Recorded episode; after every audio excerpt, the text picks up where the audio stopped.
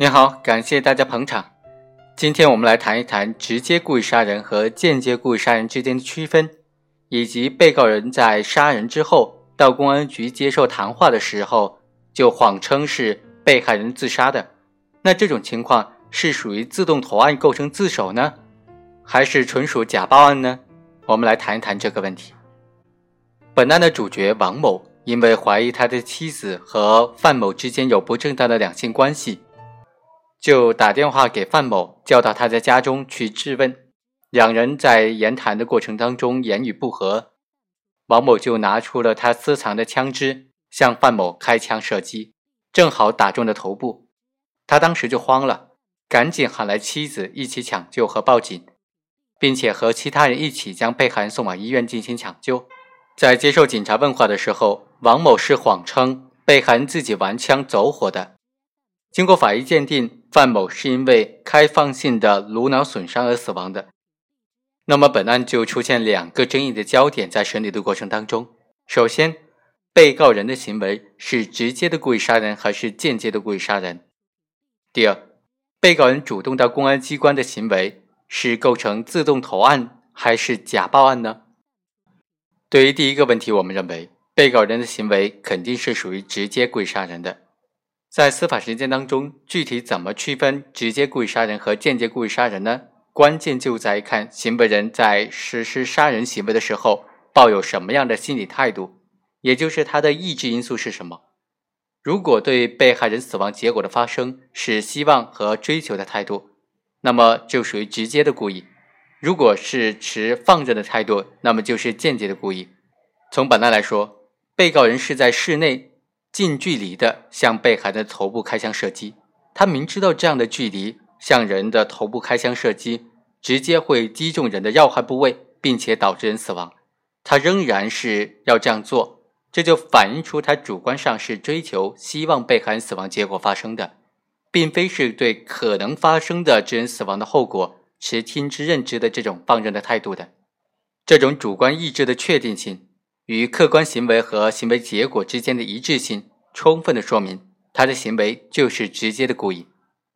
第二，本案当中，被告人随同他人一起将被害人送往医院的这种行为，属不属于积极的抢救被害人的行为呢？如果有积极抢救的行为的话，可以作为酌定量刑情节的一个考虑的因素。更重要的是，有没有积极的抢救，可能会影响到他直接故意还是间接故意的这个定性，甚至会影响到他是直接的故意杀人还是故意伤害之间的罪名之间的定性问题。而怎么样理解积极抢救被害人呢？积极抢救被害人，通常是指行为人在实施加害行为之后，为了避免危害结果的发生，积极主动的采取措施，对被害人进行抢救的行为。在本案当中，被告人虽然在案发之后随同他人一道将被害人送往了医院，但是他的行为是被动的，态度是消极的。首先，他开枪杀人之后，并没有对被害人采取任何的抢救措施，其实，因为他是等到妻子回家之后，才叫了附近的人过来帮忙，这无疑就大大的拖延了抢救的时间，说明当时的心态并不是急于将被害人送往医院抢救。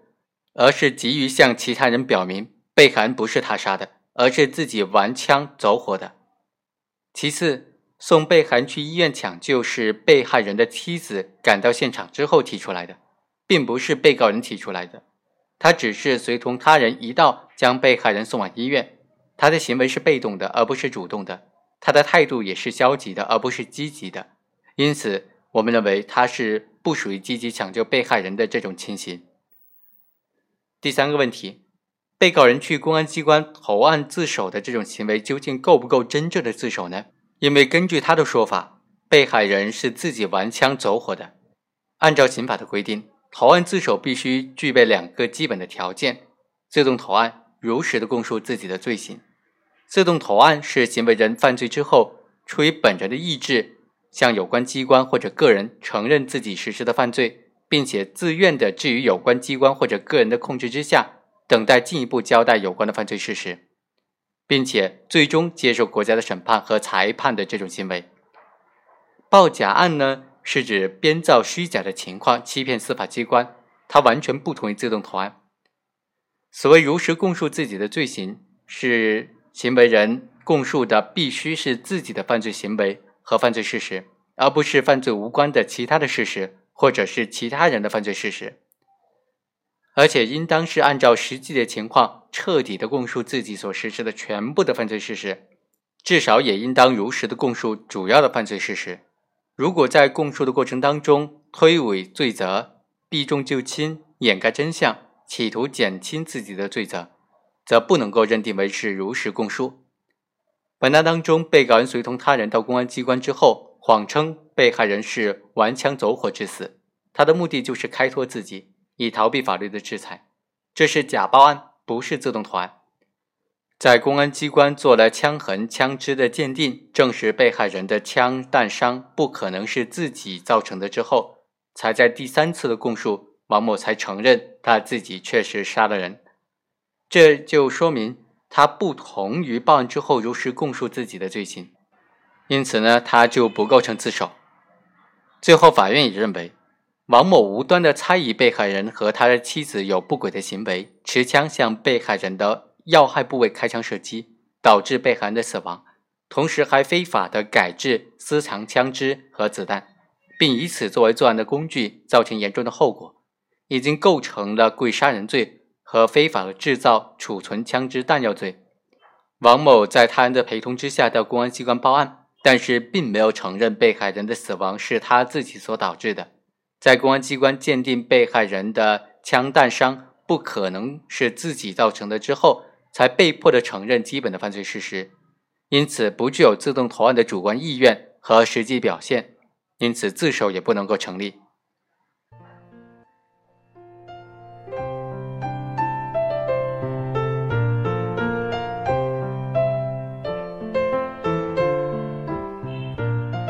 以上就是本期的全部内容，我们下期再会。